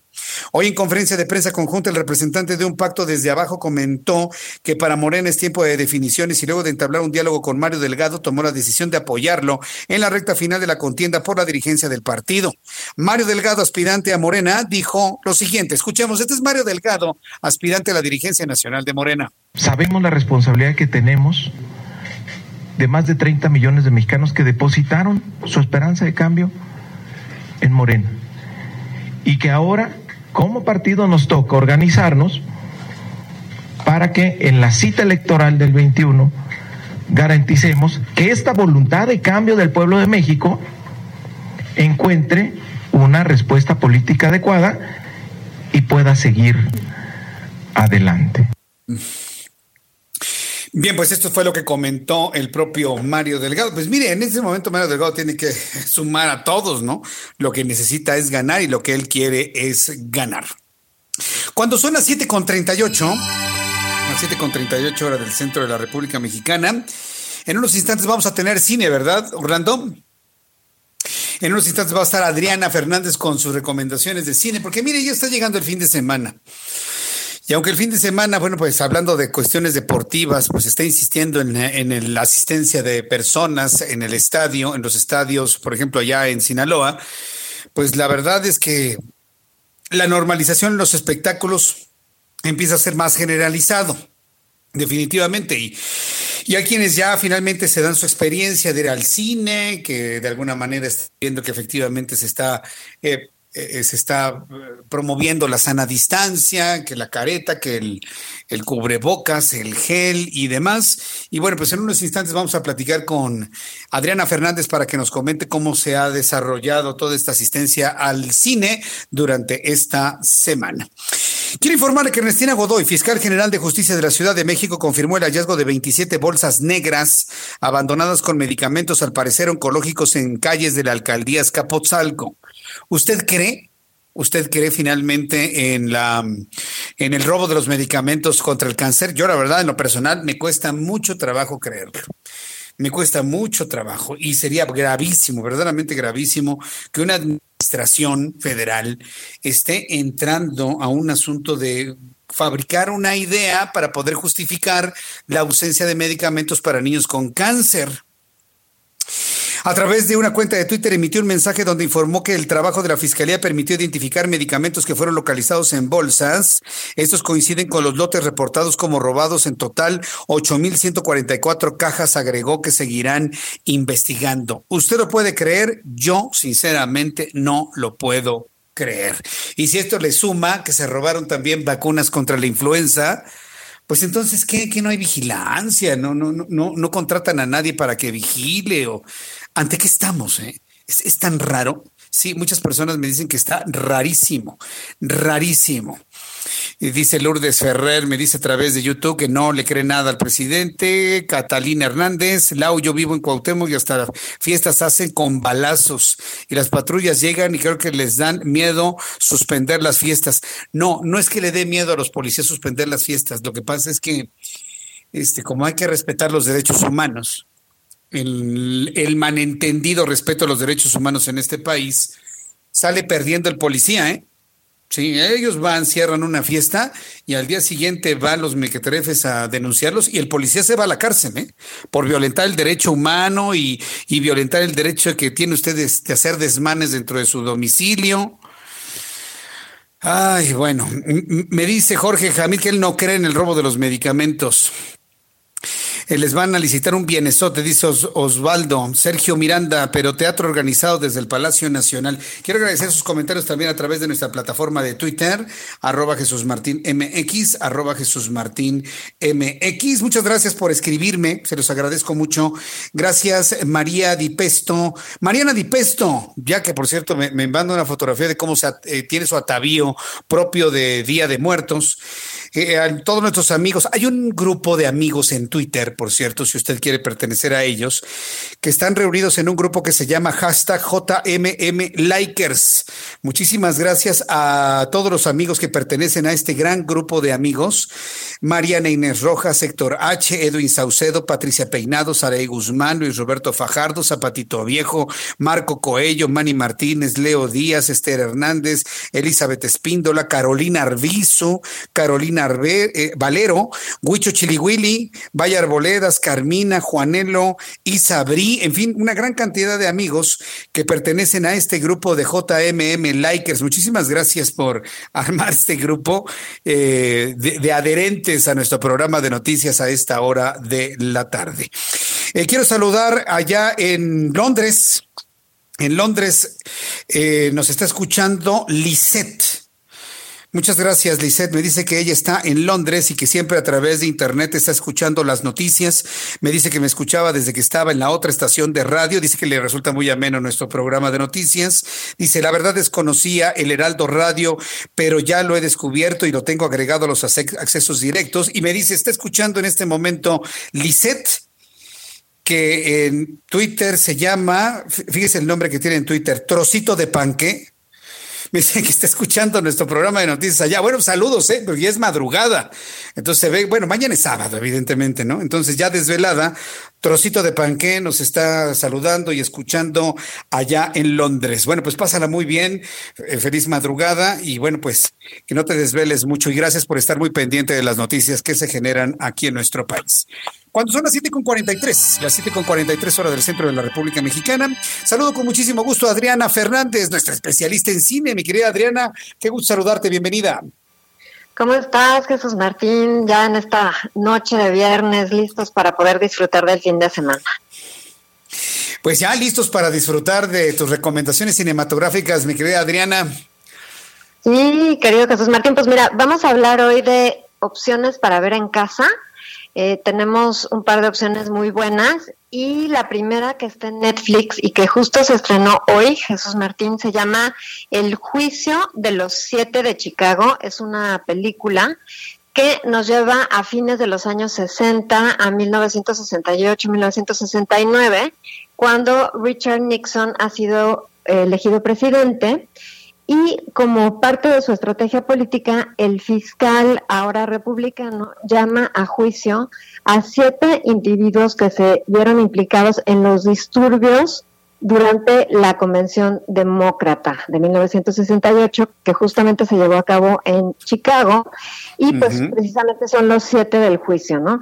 Esta película, Jesús Martínez, está basada en hechos reales, eh, fue dirigida y escrita por Aaron Sorkin, a quien seguramente reconocerás Jesús Martín porque escribió La Red Social, la película de la red social, la película sobre Facebook, que eh, pues todos hemos visto, que es una gran película, tiene unos muy buenos diálogos. Y justamente pues aquí el, guion es muy bueno, Jesús Martín, es de esos diálogos tan precisos que no les sobra ni les falta ni una palabra, ¿verdad? Que todo lo que dicen lo clavan en el sentido es perfecto, ¿verdad? Y me parece que tiene además un gran elenco, entre ellos está Eddie Redmayne, que ganó el Oscar por interpretar a Stephen Hawking, ¿verdad? Está Sasha Baron Cohen, está Joseph Gordon-Levitt, Frank Langella, Mark Rylance. Es decir, tiene un cast de, bueno, de súper lujo. Y a mí me gustó muchísimo esta película, Jesús Martín. Creo que está muy bien la adaptación, además, histórica de los hechos. Eh, los diálogos, como ya te digo, son muy buenos. Y yo le voy a dar tres estrellas y media a El juicio de los siete de Chicago. El juicio de los siete de Chicago. Bueno, pues buena recomendación para este fin de semana. Segunda recomendación, Adriana. La segunda recomendación, Jesús Martín, es una película que ya estuvo en el cine, pero que la acaban de subir también a Netflix y se llama El Hilo Fantasma. Esta es una película, Jesús Martín, por la cual estuvo nominado al Oscar eh, eh, el actor inglés famosísimo Daniel Day-Lewis, ¿verdad? Que eh, pues ha ganado en varias ocasiones por el nombre, en el nombre del padre, en fin, ha en muchas películas. Esta es su, su, su despedida como tal del cine y nos cuenta la historia de Reynolds Woodcock, que es un diseñador de moda que es muy temperamental, muy mal geniudo, hasta que un día va a conocer a una joven que se llama Alma y pues su vida va a cambiar, ¿no? Bueno, pues esta película de Paul Thomas Anderson, Jesús Martín, a mí me parece fascinante. Nos cuenta, ¿no?, cómo es neurótico diseñador Reynolds, está lleno de mañas y rituales, eh, pero pues cambia su vida por completo cuando conoce a esta mujer que es interpretada por Vicky Cripps. Está su, su hermana es Leslie Manville, ¿verdad?, que es así como cómplice, pero también es como muy contestataria. La ambientación es buenísima y bueno, a mí esta película de Paul Thomas Anderson probablemente es una de mis favoritas de este director que vaya que tiene muchas en su y pues yo le voy a dar cuatro estrellas, máxima calificación. Cuatro estrellas, eso no es común, ¿eh, Adriana? Creo que llevas como cinco recomendaciones en todos estos años con cuatro estrellas, ¿eh? Así es, así es, Jesús. Es que es muy buena película, la verdad, como que los personajes están muy bien desarrollados. Es una historia un poco torcida, ¿verdad? Porque, como yo digo, bueno, queremos a la gente por sus virtudes, pero quizá también los queremos más por sus defectos. Y aquí es un poco el caso de esta pareja, ¿no? Que se quiere más por los defectos que tiene. Entonces, como que te deja mucho la reflexión, Jesús Martín. Es, una gran película. Repítenos el nombre de la película. El Hilo Fantasma y está en Netflix. El Hilo Fantasma. El Hilo Fantasma. Así es. Bueno, pues vamos a verla entonces, ¿eh? porque la verdad sí, e-, ese tipo de recomendaciones yo siempre las sigo, ¿eh? sin duda alguna. Sí, sí, por favor, no dejen de verla. Las dos están muy buenas. ¿eh? La verdad es que tenemos este fin de semana de muy buenas opciones, tanto la que acabo de mencionar, El juicio de los siete de Chicago, como esta El hilo fantasma, que ya es más vieja, que ya estuvo incluso este, con nominaciones al Oscar y demás, pero pues es la despedida en el cine de este gran actor que es Daniel Day-Lewis, así que pues no se la pueden perder tampoco. Bien, Adriana Fernández, pues te agradezco mucho todas tus recomendaciones de cine. Danos tu cuenta de Twitter para que el público te consulte, te pregunte, comparta contigo. Claro que sí, Jesús Martínez, arroba Adriana99, arroba Adriana99. Aquí me pueden escribir, hacer preguntas con muchísimo gusto. Muy bien, Adriana, pues muchísimas gracias por estar con nosotros. Te envío un fuerte abrazo y nos escuchamos el próximo viernes, Adriana. Que tengas buen fin de semana. Claro que sí, Jesús Martín. Igualmente un cinematográfico fin de semana. Igualmente para ti, cinematográfico fin de semana. Cuídate mucho, Adri, que te vaya muy bien. Buenas noches. Martín, buenas noches. Buenas noches, gracias. Es Adriana Fernández con sus recomendaciones de cine. Bueno, pues ahí están el juicio de los de los siete y el hilo fantasma. Hay que vernos lo del hilo fantasma, ¿no? Porque la verdad es muy eh, estimulante saber que existe una película que le han puesto semejante calificación. Y Adriana Fernández, además de ser nuestra especialista en cine, es coordinadora de la maestría en desarrollo y gestión de la industria del entretenimiento en la Universidad Anáhuac. Ya son las 7.49, las 7.49 horas del centro de la República Mexicana.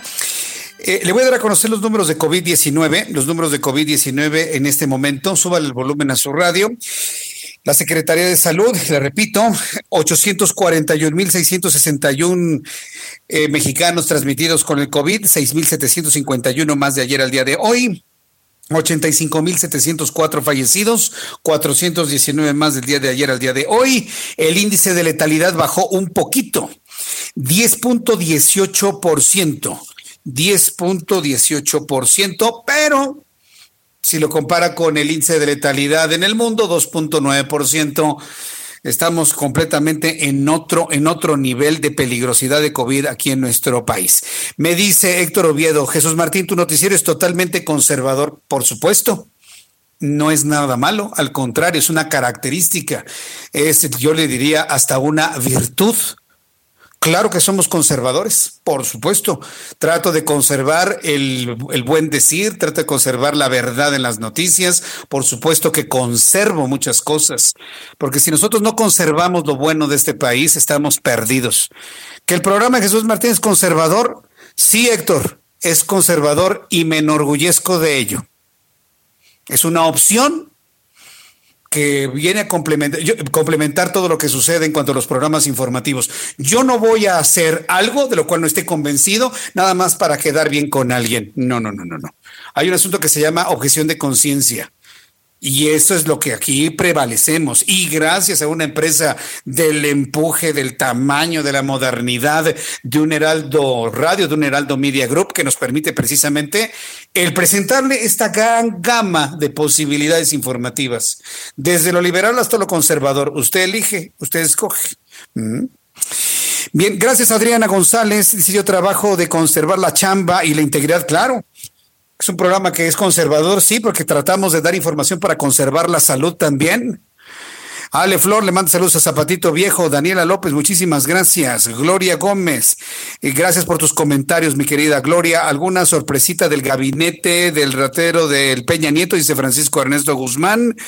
Pues vamos a ver finalmente qué es lo que sucede durante esta semana. ¿Sabe qué es lo que en lo personal yo estoy pensando de la detención de Salvador Cienfuegos? ¿Qué es lo que va a revelar de lo que sabe de la presente administración? Ah, no, pues claro. ¿Usted cree que se van y ya no sabe nada de lo que sucede ahora? Yo creo que va, vamos a conocer muchas sorpresas, ¿eh? Muchas sorpresas, muchas sorpresas. ¿Y usted cree que están muy contentos en el gobierno de México actual? No, hombre, están también, mire, uno que otro le están temblando las canillitas. ¿Por qué? Porque el gobierno de los Estados Unidos jamás informó al gobierno de México que andaban buscando precisamente a Salvador Cienfuegos. Antes de despedirnos, la Ciudad de México permanece en semáforo naranja con la alerta del 19 al 25 de octubre debido a que aumentó la ocupación hospitalaria, se lo informó la secretaria de Salud, Olivia López. Semáforo naranja por la semana número 20, creo que ya van, ya van 20 semanas, casi 20 semanas de que estamos en semáforo naranja, pero con un gran sabor a semáforo amarillo. Hay demasiadas actividades que no deberíamos estar realizando. Ya nos vamos. Muchas gracias por haberme acompañado a través del Heraldo Radio en toda la República Mexicana durante estas dos horas. Le invito para que el próximo lunes a las 2 por el 10, 2 de la tarde, canal 10 de su televisión, las noticias con Jesús Martín Mendoza y el Heraldo Radio a las 6 de la tarde, de 6 a 8 por las frecuencias del Heraldo Radio en toda la República Mexicana. A nombre de este gran equipo, muchas gracias. Buen fin de Las noticias de la tarde con Jesús Martín Mendoza.